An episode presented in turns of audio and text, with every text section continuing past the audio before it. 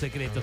Pero una de las cosas que aparecieron como novedad, incluso al principio cuando estaban hablando de economía, Sergio Massa propuso una moneda digital.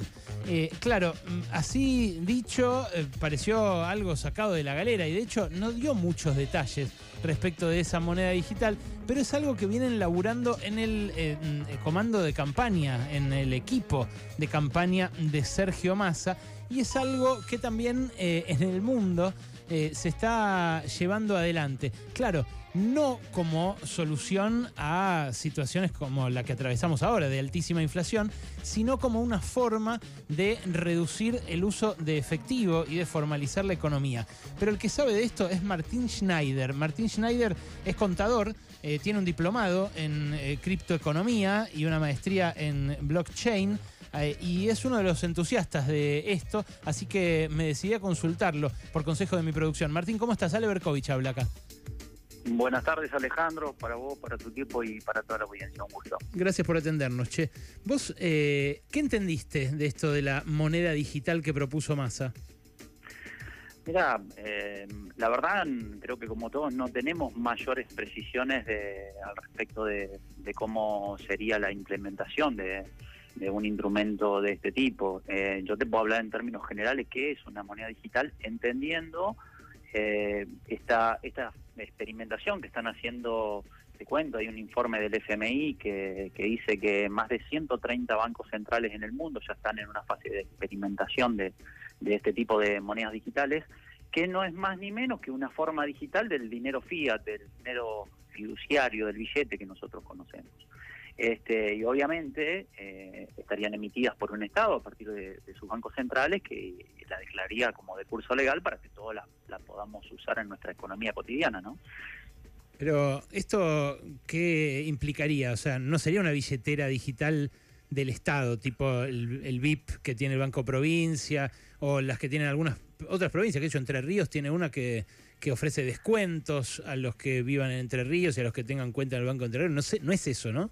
Sí, no, no, no, claramente. A ver, eh, como te decía, entiendo yo que esto parte de eh, una idea de reemplazar el dinero circulante en efectivo que tenemos, eh, que usamos en nuestro día, por un, por un dinero netamente, una forma digital de ese dinero, ¿no? Entiendo yo que va a tener este, una billetera propia, que, como bien dice, ¿no? La, la emisión de un banco central, es decir, un dinero que digital que nos va a reemplazar el, el, billete que usamos día a día. Eso es lo, lo que yo entiendo por, por esta propuesta de, de, moneda digital. Vos decís que hay países donde está avanzando, está avanzando, pero ya en la práctica. Eh, mira, a ver, por ejemplo, China desde el 2014 tiene un, un programa piloto de, del uso de este tipo de monedas. El Banco Central Europeo desde el 2020 también está en, en un proyecto de implementación de este tipo de moneda. Eh, claramente eh, la pandemia y el COVID este, digitalizó muchas de, de, nuestras actividades cotidianas y, y, tiene que ver con esto, ¿no? La, la digitalización del dinero eh, no es ni más ni menos que, que una herramienta más de, de, todo lo, lo que fuimos reemplazando, ¿no? Que eh, desde, desde lo físico a, a, este paso a lo virtual, a lo digital, ¿no? Ahora, la, el, el, blockchain, no el blockchain eh, se puede usar para, para muchas cosas, según tengo entendido bueno, yo. Ahí en, ahí entramos en, en, otro tema, ¿no? Que es eh, lo que no dicen de este proyecto, es decir, cómo se va a implementar eh, esta moneda digital. Es decir, si a partir del uso de tecnología blockchain, es decir, con el respaldo de lo que nos ofrece esa tecnología, sí. que implica que todas las transacciones que hiciéramos con esa moneda van a quedar registradas, eh, de forma permanente, inmutable, es decir, que nadie pueda alterar ese dato, que eh, sea público para que todos puedan tener acceso a, esa, a, ese registro de transacciones y demás,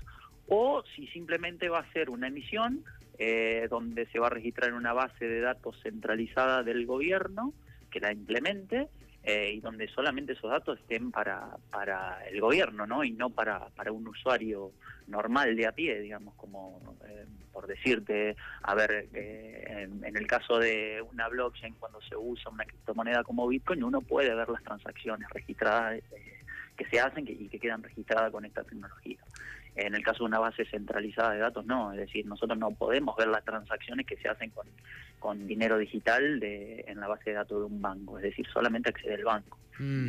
Ahora, Eso eh, es lo que no está claro en, en esta implementación. Si Está- se va a usar tecnología blockchain o una base de datos centralizada. claro, la- lo de que quede todo registrado eh, y que sea esa información inviolable estaría bueno, ¿no? Para la trazabilidad del uso del dinero, para evitar lavado y todas esas cosas. Sin, sin duda, y creo que viene por ahí eh, un poco la propuesta de- del ministro Massa cuando habla de reducir la informalidad de la economía argentina, entiendo yo, a partir del uso de este tipo de tecnologías, ¿no? O sea, Entendiendo que, que si todos usamos esta moneda digital va a quedar registro de las transacciones que hagamos, es decir, en, en términos prácticos reduciría eh, cualquier tipo de evasión a partir de ese registro Claro. y obviamente esto mejoraría la recaudación fiscal, ¿no? Que él entiende que limita el, el desarrollo económico. Claro, pero ahí hay un equívoco que quizás no sea para hablar con vos, sino con, con un especialista en, en tributación o en lavado de activos, que es que eh, no es una cuestión tecnológica. La gente que tiene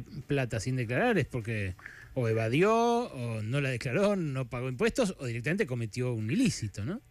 Claramente, sí, sí, claramente. Este, yo entiendo eh, que eh, el uso de este tipo de monedas con este tipo de tecnología blockchain, eh, donde de alguna manera incentive a todos a usar esto, eh, con esta, por ejemplo, diciéndonos esto, esto que nos propone, siempre hablando en términos generales, ¿no? De, de esos pocos minutos que escuchamos ayer todos, Mm. eh, de que nos reducirían los impuestos eh, si, nos, si, si utilizaremos este tipo de moneda y demás Claro. creo que tiene que ver con eso, con un, un- de alguna forma ir promoviendo y fomentando todo ese registro de transacciones e ir reduciendo la informalidad de, de la de, de nuestra economía, ¿no? Y que obviamente eso permite un mayor control, mayor seguimiento del Estado de las operaciones de, de la economía cotidiana que permitan mejorar una recaudación tributaria. No tiene nada Eh. que ver con, por ejemplo, lo que hizo El Salvador, que puso una parte de las reservas de su banco central en... No, no, en- absolutamente nada que ver. Son en dos Bitcoin. modelos y dos, dos- son dos modelos y dos propuestas totalmente diferentes, ¿no? Este,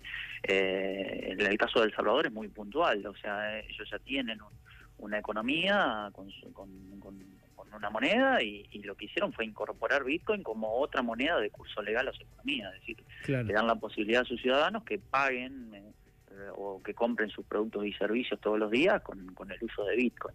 Y el gobierno eh, eh, eh, adquiere sus reservas y así como otros gobiernos adquieren oros, bonos de, de otros gobiernos y de deuda y demás, bueno, Mm.